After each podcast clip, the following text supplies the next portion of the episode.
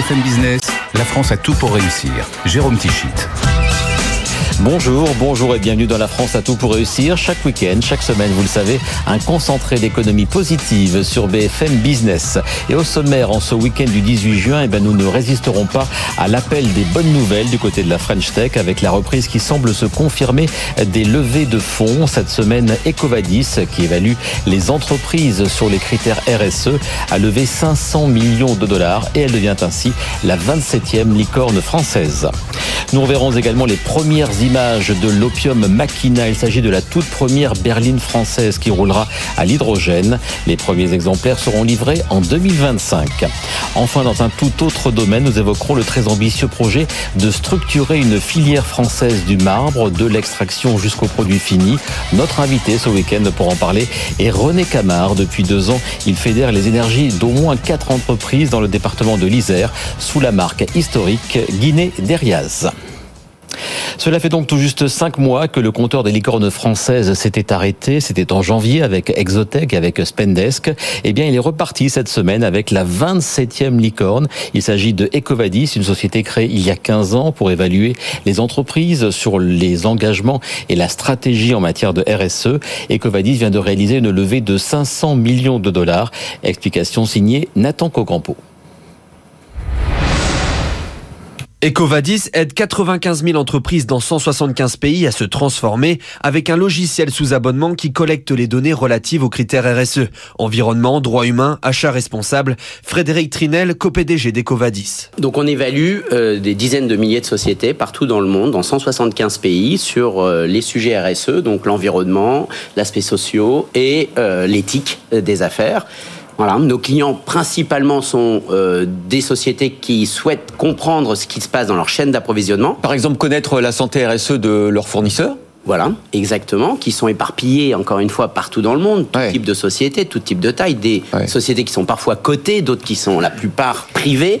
Et notre job, c'est d'aller comprendre quel est le niveau de performance en mélangeant de la technologie et des experts RSE sur chacune de ces sociétés et de suivre dans le temps l'évolution de la performance. Le tour de table de 500 millions de dollars a été mené par le fonds de capital investissement français Astorg et l'américain Beyond Net Zero spécialisé dans le climat. La French Tech revient sur le devant de la scène après cinq mois sans nouvelle licorne. Il y a des choses qui ont été un petit peu négociées, c'est sûr, mais les fondamentaux de la société, les fondamentaux du développement durable, la prise de conscience bah est telle que ça a largement compensé euh, la morosité ambiante euh, sur les marchés. Ecovadis va franchir cette année le seuil des 100 millions d'euros de revenus récurrents. Elle se tourne désormais vers l'Asie où elle vient d'ouvrir son 14e bureau et envisage une introduction en bourse dans les 3 ou 4 ans. Et 1350 salariés et combien de postes ouverts? On a 460 postes ouverts aujourd'hui dans le monde. Donc si vous connaissez des, talents qui souhaitent euh, mettre euh, leur intelligence au, service de l'impact, euh, qu'ils n'hésitent pas de nous contacter parce qu'effectivement, on recrute partout dans le monde. Voilà donc pour Ecovadis, nouvelle licorne française et également bientôt Centaure, car comme le rappelait Nathan dans son sujet, eh bien l'entreprise génère un revenu annuel récurrent d'au moins 100 millions de dollars et c'est donc le critère essentiel pour être un Centaure, nouveau nom après la licorne. Alors juste avant cette levée de fonds de 500 millions, eh bien on sentait bien que les tours de table étaient en train de reprendre en France en ce début du mois de juin. On voit le détail de ces bons chiffres pour la French Tech avec Margot Faudéré. Sur les deux premières semaines de juin, la French Tech a levé plus de 376 millions d'euros, soit 80% des montants levés sur l'ensemble du mois d'avril. Paul-François Fournier est directeur exécutif innovation chez BPI France. On voit un certain nombre de tours qui se concluent, qui marquent qu'au fond, euh, ces entreprises restent pour la plupart des très belles entreprises, avec des marchés, des technologies, et que donc il faut euh, continuer à les financer et faire en sorte qu'elles puissent euh, poursuivre leur, leur, leur parcours qui, sur le fond, euh, en fait, reste très prometteur. 1 million d'euros pour la fintech Cressus, 15 millions d'euros pour la fintech De facto et même 70 millions d'euros pour la medtech Diabeloop. La tendance est à la hausse après un mois d'avril où tout s'est figé. La guerre en Ukraine, euh, la chute des marchés, l'évolution euh, de, l'inflation et de, la remontée des taux ont conduit à, un effet de baisse très significative, en particulier aux États-Unis, d'un certain nombre de valeurs cotées qui, en fait, reflète une, une, évolution de perception des investisseurs sur les, les, valeurs de technologie. Malgré ces incertitudes, les levées de fonds passent désormais la barre des 6,3 milliards d'euros depuis le début de l'année, soit plus de la moitié des montants levés l'an dernier. Mais il est encore trop tôt pour dire si la French Tech fera mieux qu'en 2021, une année historique avec 11,6 milliards d'euros investis dans les startups. Voilà, donc il reste encore 5 euh, milliards à lever pour la French Tech pour dépasser le record de 2021. Il reste pour cela un peu plus de 6 mois pour le faire. Et voici d'ailleurs 35 nouveaux, euh, nouveaux millions d'euros levés cette fois-ci par Apivor. Apivor, c'est le nouveau nom des nouveaux fermiers lancés en 2019. On vous en parle depuis leur création sur BFM Business. L'entreprise fabrique des steaks et des nuggets végétaux. C'est très tendance. Le marché se développe très rapidement. Alors ces 35 millions, eh ils vont servir à mettre en route début 2023 une usine de substituts végétaux à Chevilly le Loiret, dans la région Centre-Val de Loire. On écoute sur ce sujet Guillaume Dubois, le cofondateur d'Apivor. C'est une super région pour nous parce qu'en fait, le centre, c'est une région agricole. Absolument. il y a des champs tout autour. Hein. Il y a des champs tout autour, il y a des céréales, il y a, la il y a du blé, la pomme de terre. Exactement. Dites à Sandra, quand même, pour la rassurer, qu'est-ce que vous mettez dans un nugget ou dans, ou, dans, un, dans une viande pour un burger Qu'est-ce qu'on met dedans Donc la base, c'est la protéine végétale. Euh, donc typiquement de la protéine de pois ou du blé ou du soja. Toujours bien sûr sans OGM, européen voire français pour une partie des huiles après, et donc c'est de l'huile d'olive, de, tournesol, euh, du, colza, qui sont des huiles faibles en gras saturé. Euh, c'est ça qui fait que la, digestion notamment est, plus facile. C'est vrai. Et après, le, donc il y a les épices aussi, euh, qui nous aident en fait à être dans l'univers carné. donc typiquement, la, la merguez, c'est le piment de Cayenne. c'est ça. Quand vous mangez du piment de Cayenne, vous avez l'impression de manger de la merguez. Et après, il y a les arômes végétaux. Et donc ça, c'est c'est la petite touche en fait qui nous permet d'être dans l'univers carné. Et c'est un peu comme le vin on vient en fait reproduire les différentes notes aromatiques. On vient chercher les notes aromatiques en fait en bouche et on vient les reproduire avec des végétaux pour avoir l'impression de manger de la viande et donc de se faire plaisir. Combien de salariés pour la première usine là? Donc là, aujourd'hui dans l'équipe, on est déjà 60. On va ouvrir une centaine de postes en fait euh, sur l'usine, euh, et donc c'est une grande, euh, grand potentiel de création d'emplois pour nous. Alors à Pivot, vous avez déjà 2000 points de vente, vous avez réussi à avoir le référencement national chez Auchan et Carrefour. Et qui sont les investisseurs qui vous donnent 35 millions d'euros aujourd'hui? Alors, donc on en a plusieurs. Le principal, c'est Invus avec le groupe Artal. Et donc, c'est un groupe familial euh, qui investit en fait en Europe, aux États-Unis et en Asie qui est très habitué en fait des problématiques agroalimentaires. Mhm. Ils avaient investi aussi dans c'est eux qu'on fait grandir les pains Harris euh, ou qu'on lancé aussi euh, Weight Watchers. Et pour nous, c'est un c'est un, un, très bon partenaire en fait parce qu'ils vont nous aider à continuer de grandir euh, et ils connaissent bien les problématiques en fait de l'agroalimentaire. Et après, on a toujours les anciens entrepreneurs qu'on avait au début, euh, typiquement Adrien de Chompré qui a cofondé Sushi Shop, euh, Philippe Cantet qui gérait Innocent. Et on a la BPI aussi qui nous aide la BPI. Pourquoi? Parce qu'on s'inscrit dans le plan Protéines France. On est convaincu en fait que la France a tout pour être un champion du végétal, parce qu'on a tous les ingrédients qu'il faut. On a de la protéine ah de pois, enfin on a les protéines, on a le tournesol, on a de la pomme de terre, tous les ingrédients qu'il faut. Et du coup, il faut produire en France ce type de produit. Et décidément, les aliments, les aliments créés à partir du végétal sont très tendance. Voici à présent Vinpa, une jeune entreprise créée il y a 10 ans dans le Morbihan et qui produit de la poudre végétale à partir notamment des algues. Cette poudre permet ensuite de recréer euh, des aliments, un procédé très utile pour des populations et des pays où l'alimentation est un vrai problème, notamment euh, en Asie, en Afrique et même en Amérique du Sud et centrale. Philippe Leray, le cofondateur de Vinpa, était l'invité de la matinale pour parler de son projet d'introduction en bourse. C'est euh, du végétal comme euh, des extraits de pommes de terre, ça peut être aussi des fibres végétales, ce sont aussi et surtout des algues des algues, des macro-algues, des, algues marines euh, que l'on fait euh, élever euh, euh algo sourcées pour pour nous et que l'on transforme ensuite en, en ingrédients. Une société qui a 10 ans, vous êtes dans le Morbihan à Saint-Dolay. Euh, ça, vous parliez d'algues notamment. Hein. Et, et, donc effectivement, j'ai vu que vous faisiez même des frites en poudre. Oui, absolument, absolument. Vous, livrez de la poudre, on, on met de l'eau et après on, on, fait une pâte et après on découpe et on fait des frites. C'est exactement ça. C'est pas mieux de, de, déplucher une pomme de terre? Alors, ça dépend dans quel pays vous êtes. Ah ouais. et, et, si vous avez de la pomme de terre à disposition dans la cuisine. Bien sûr, en France, euh, dans nos pays, on va pas faire euh, de la frite avec de la poudre, mais euh, si vous êtes au Nigeria ou si vous êtes dans des pays subsahariens, vous n'êtes pas pomme de terre, donc vous avez besoin de la poudre pour faire des frites. Et, c'est plus écologique hein, de transporter de la, la frite sans eau que de la frite surgelée. Avant de revenir justement sur le phénomène, sur le process d'introduction, quels sont les marchés les plus dynamiques à l'heure actuelle justement? Est-ce que vous exportez beaucoup? Alors nous, on fait plus de 50% de notre chiffre d'affaires en dehors de la communauté européenne.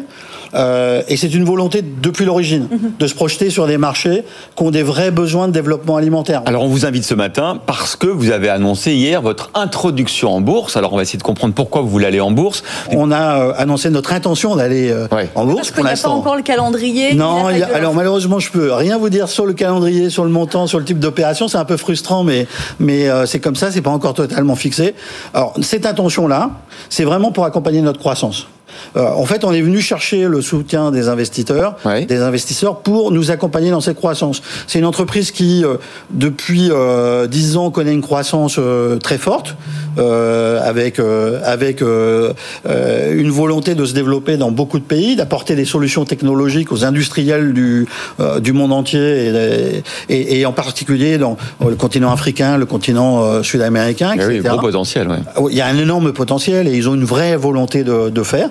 Et donc on a besoin aujourd'hui d'accompagner notre outil et de pouvoir euh, se développer. Et de faire des pâtisseries, des biscuits, des fromages et donc même des frites et donc même des frites. Et avant de parler de marbre avec notre invité René Camard, eh bien on va poursuivre notre revue de l'actualité positive de la semaine avec Opium et sa berline française de luxe qui roulera à l'hydrogène, projet développé par Olivier Lombard, ex-pilote automobile. Il vient de boucler un tour de table de 50 millions d'euros pour lancer la production. 1000 exemplaires de cette Opium Machina, c'est son nom, ont été précommandés. La production devrait débuter en 2023 dans une usine située pour l'instant, on n'en sait pas plus, mais dans la moitié nord de la France. On écoute Olivier Lombard dans un instant, mais tout d'abord la présentation de la Machina avec notre journaliste auto du web, Julien Bonnet. On découvre aujourd'hui un premier concept, la Machina Vision, qui doit incarner ce que donnera le premier modèle de série d'Opium, qui sera commercialisé courant 2025. Le détail qui frappe euh, à l'avant de cette grande berline de près de 5 mètres de long, c'est cette signature lumineuse et la calandre active, donc avec euh, une ouverture-fermeture qui va pouvoir se faire en fonction des besoins de refroidissement de la pile à combustible, pile à combustible qui va permettre de fabriquer l'électricité pour faire avancer les moteurs électriques de cette Opium Machina. À l'intérieur, on découvre un habitacle très épuré avec un écran tactile pliable. Il peut ainsi adapter son format en fonction du contexte, affichage réduit pendant la conduite ou étendu en mode autonome par exemple. À l'arrière de cette Opium Machina, les passagers sont choyés, on est sur les standards d'une berline vraiment grand luxe avec des places très confortables, toujours un environnement connecté avec un petit écran dédié pour les deux passagers arrière et pour renforcer le sentiment d'espace, il me suffit de faire un geste pour rendre transparentes les vitres du dessus. C'est comme ceci que ça se passe plutôt réussi comme effet. Avant la présentation de ce concept, Opium avait déjà enregistré 1000 réservations pour son premier modèle, qui sera vendu environ 120 000 euros. Comment on passe de celle-là, l'unique, aux 1000 déjà qui sont, commandées votre, votre, usine, votre usine est prête Vous savez où vous allez la mettre? Alors on sait où est-ce qu'on où est-ce qu'on va aller. Ouais. C'était nombreux à se disputer le site. Sandra voudrait bien un scoop ce matin. Mais oui, exactement. En partie nord de la France, c'est ce que vous nous avez dit. Plutôt partie nord. Et alors le développement, enfin le, le, la sortie d'usine, ce sera pour quand exactement? Et la sortie d'usine, euh, ça sera. Bah, nous, on veut commencer la construction dès l'année prochaine, euh, puisque euh, il faut que les moyens de production soient prêts à horizon fin 2024, tout début 2025. Et ce matin, vous annoncez euh, une levée de 50 millions d'euros. Voilà, ça permet vraiment de, de, de sécuriser, de sécuriser la, la, société, de sécuriser notre notre développement. Et puis on va continuer à aller chercher, euh, aller chercher des fonds euh, voilà, auprès, de, auprès de, fonds d'investissement, auprès de, aussi du marché, pour justement continuer notre développement et aller vers cette, sorte commercialisation pardon, en 2025. Mais quand on développe un, un engin, une voiture comme ça, là, le timing est important. Est-ce que votre timing est le même que le développement de l'écosystème à côté. C'est-à-dire les, les, de recharge, par exemple. Oui, ouais, c'est une très bonne question. Et en fait, aujourd'hui, on a un, plan qui est extrêmement clair euh, sur le nombre de stations qui va arriver en horizon de 2025 sur les, les marchés qu'on veut adresser. Donc, notamment en France et, et, en Allemagne dans un, dans un premier temps, avec les États-Unis aussi. Et euh, donc, on a vraiment une vision très très claire du nombre de stations qu'il y aura. Et donc, on sait qu'au moment où on va arriver, au moment où la machine sera commercialisée en 2025, il n'y aura pas de problème pour pouvoir aller recharger son véhicule. Et 1000 km d'autonomie, ça permet aussi finalement de ne pas avoir besoin d'aller recharger son véhicule euh, très souvent. On remplit en combien de temps? En 3 à 4 minutes. Et puisque la question m'a été posée à l'instant par la régie finale de cette émission, eh bien sachez que c'est 120 000 euros euh, la machina donc euh, produite euh, dans les prochaines années, livrable en 2025. Bonjour René Camard. Bonjour. Vous êtes président dans un tout autre domaine de minéral expertise et avec vous, on, on, va parler de marbre, du marbre français. Vous êtes en train de mettre sur pied une nouvelle structure pour faire à la fois de l'extraction, c'était déjà le cas, mais pour aller vers la transformation et le produit fini, ça c'est un peu plus nouveau. Euh, et tout cela sous la marque chapeau Guinée Deriaz, une marque historique créée en Isère en 1912, il y a 110 ans. Expliquez-nous la philosophie de votre projet. Oui, en fait, elle, elle, repose sur un, sur un acquis euh, professionnel de nombreuses années, avec Minéral Expertise, étant très en amont sur la profession.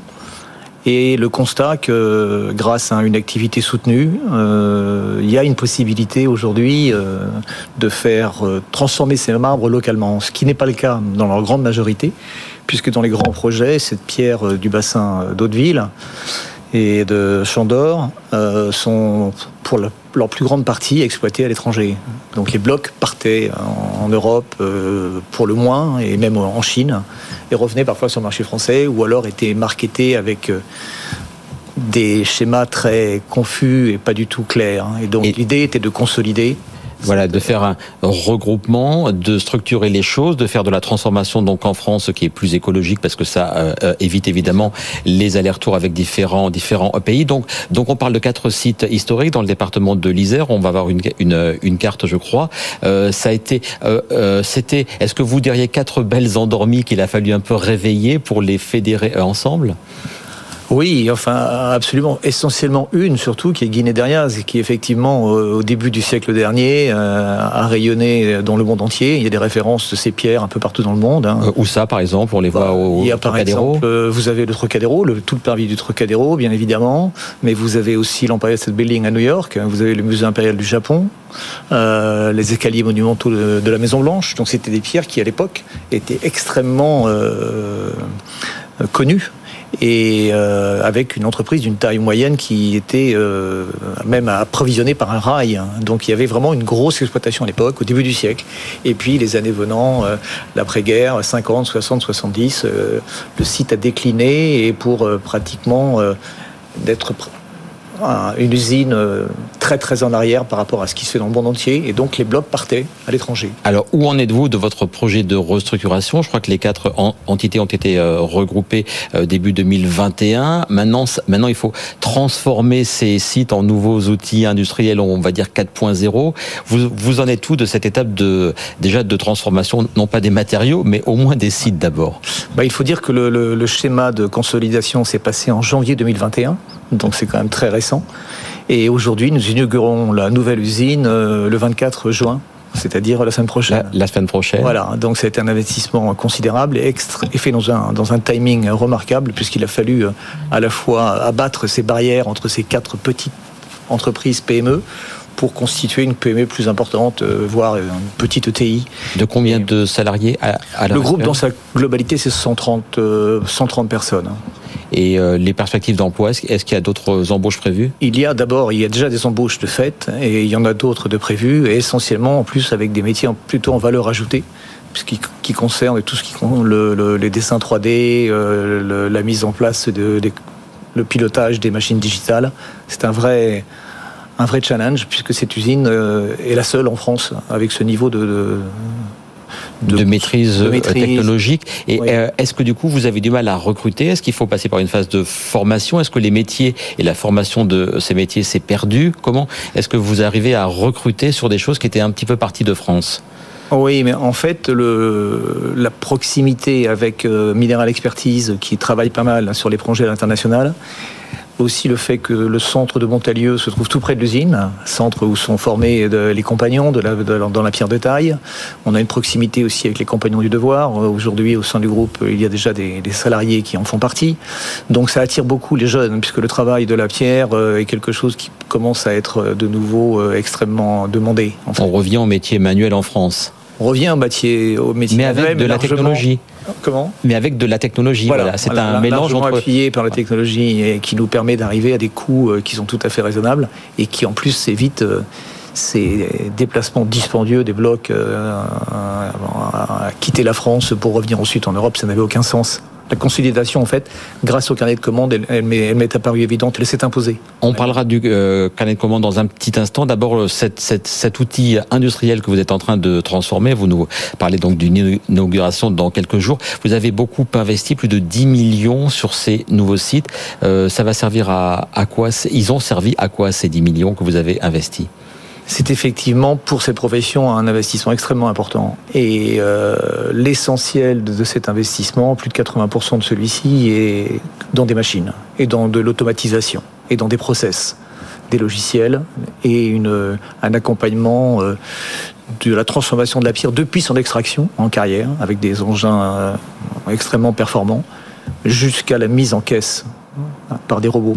Donc il y a tout un process automatisé qui représente en tout une somme d'argent euh, effectivement importante pour un très importante pour une PME plus de 10 millions. Est-ce que vous avez été euh, aidé? Est-ce que vous êtes euh, accompagné? Que ce soit donc aidé financièrement sur d'autres points aussi, par la région, par l'État, BPI France. On en a beaucoup parlé dans les exemples, les exemples des startups qu'on a vus en début de cette, de cette émission. Est-ce qu'il y a vraiment une aide et un soutien aux entrepreneurs de manière générale et à celui que vous êtes dans votre projet? Ben, je tiens à, le saluer parce que c'est vraiment le cas. En particulier, je pense à la BPI et euh, qui a été très active sur le dossier et très efficace en termes de délai également. Euh, il y a eu bien sûr du côté actionnaire une, une augmentation de capital hein, en fonds propres, mais il y a aussi hein, une aide euh, bancaire à la fois par un, un pool bancaire et appuyé par la BPI et ça a été euh, le délai dans lequel s'est concrétisé ce financement a été extrêmement court et c'est ce qui a permis ce challenge puisque dès le mois prochain, les usines fonctionnent. Et elles fonctionneront donc pour un carnet de commandes, vous le disiez, qui est bien rempli, qui se remplit de, de plus en plus? Oui, l'avantage de ce... la décision qui nous a amené à faire un investissement aussi important et largement repose sur le, le carnet de commandes. Le carnet de commandes est important il est de presque trois ans. Donc vous avez de la visibilité jusqu'en 2025. Jusqu'en 2025, et ce qui permet donc d'asseoir largement euh, le, le, produit et le faire connaître, puisque le faire reconnaître, parce qu'en fait, il, euh, il, existe déjà dans le monde entier, mais euh, grâce à la technologie, grâce à toutes ces machines, on arrive à des prix de revient qui sont extrêmement compétitifs. Et enfin, on peut se battre contre nos concurrents et néanmoins confrères européens et avec des avantages et des, références exceptionnelles. Et Peu de pierres en Europe ont, des références de ce, de ce niveau. Et le faire connaître et reconnaître cette marque Guinée Derias grâce aussi un petit peu aux médias. On était ravis de les mettre en valeur dans la France à tout pour réussir. Merci beaucoup René Camard donc pour cette renaissance du marbre made in Isère. On va terminer cette émission en parlant de tech. Vous le savez, c'est tenu cette semaine euh, à Paris, Vivatech, un événement dont euh, BFM Business était partenaire cette année euh, encore. Parmi les très nombreux sujets, on voit quelques images. Il y avait de très nombreuses émissions qui ont été faites euh, au parc des expositions. Et bien parmi les sujets donc de l'année 2022, le métavers, cet univers virtuel dont on nous promet beaucoup beaucoup dans les prochaines années. On va réécouter sur le sujet Jean-Michel Jarre, le célèbre musicien, était lundi dernier l'invité de Tech Co avec Louis Cacciutolo également en plateau. Il développe actuellement des solutions de métavers dans le domaine de la culture. On les écoute interrogés par François Sorel. On a travaillé ensemble sur, une, sur un premier projet pour la fête de la musique en 2020. Donc, qui a été une plein confinement, rappelons-le. On, on était en plein confinement. Et euh, donc, on s'est installé dans mon studio d'enregistrement à l'extérieur de Paris et on a fait quelque chose qui était une première euh, technologiquement euh, mondiale, qui était le fait de le fait de pouvoir faire un concert en direct à partir de mon studio avec mon jumeau numérique, avec mon avatar, euh, et de partager donc ce moment de fait de la musique avec euh, des, un public dans le monde entier, mais qui était en même temps hybride puisqu'il y avait des écrans aussi dans les jardins du Palais Royal. Tout à fait, pour que les gens puissent apprécier ça. Voilà, pour que les gens du le public euh, physique qui était dans les jardins puissent aussi partager ce concert. Et à l'issue de ce concert, mon avatar a, pu dialoguer avec euh, avec le public en direct. Tout était en direct, mais vous étiez, puisqu'on vous voyait visuellement, vous étiez représenté par un avatar, vous étiez habillé de capteurs. Comment ça marchait en fait. Vous avez des capteurs sur le, Incroyable. corps, ce qui est, ce qui est, ce qui est étonnant, et, et Louis aura l'occasion de, de, le développer, mais la, la, technologie va tellement vite que 2000, ce qu'on faisait en 2019 ou 2020, c'est déjà le Moyen-Âge par rapport à ce qu'on fait aujourd'hui. Quand j'ai vu l'avènement de cette technologie pour le grand public, que c'était vraiment le Graal, en fait, euh, et la solution pour des, des, des, des millions d'artistes, de producteurs, de diffuseurs dans le monde entier qui ont du mal à trouver leur public. Et pour le public qui a du mal, ou pour des raisons euh, logistiques, financières, euh, de temps, tout Bien simplement. Sûr. Géographique. Géographique, d'aller rencontrer leurs artistes favoris. Il faut surtout pas prendre ce que vient d'expliquer euh, Louis euh, comme une sorte de, de danger pour le spectacle vivant. Euh, c'est au contraire une solution, c'est pas un problème. C'est le fait, comme il le rappelait, de pouvoir euh, donner euh, la possibilité à, à, des, à, des, à des théâtres, à des, à des festivals, mmh. de pouvoir même augmenter leur jauge, de pouvoir augmenter leur public, à des artistes de pouvoir finalement se connecter avec, avec un public euh, au-delà des frontières.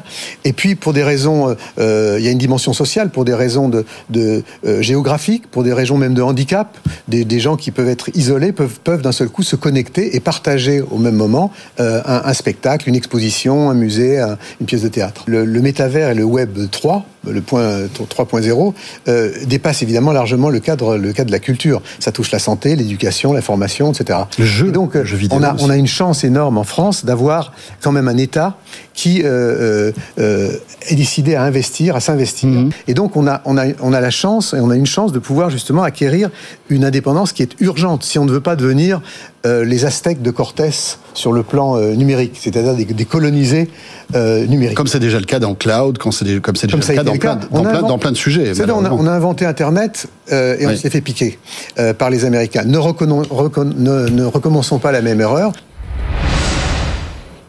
Voilà, c'était donc Jean-Michel Jarre sur BFM Business pour parler des enjeux de la souveraineté française et européenne dans le domaine du métavers. Le week-end prochain dans la France à tout pour réussir, on reparlera une nouvelle fois, comme avec notre invité aujourd'hui, de relocalisation industrielle en France avec les scooters électriques RED qui vont produire dans la Sarthe et avec l'équipementier automobile Groupe Savoie en Haute-Savoie. D'ici là, très bon week-end et très belle semaine sur BFM Business.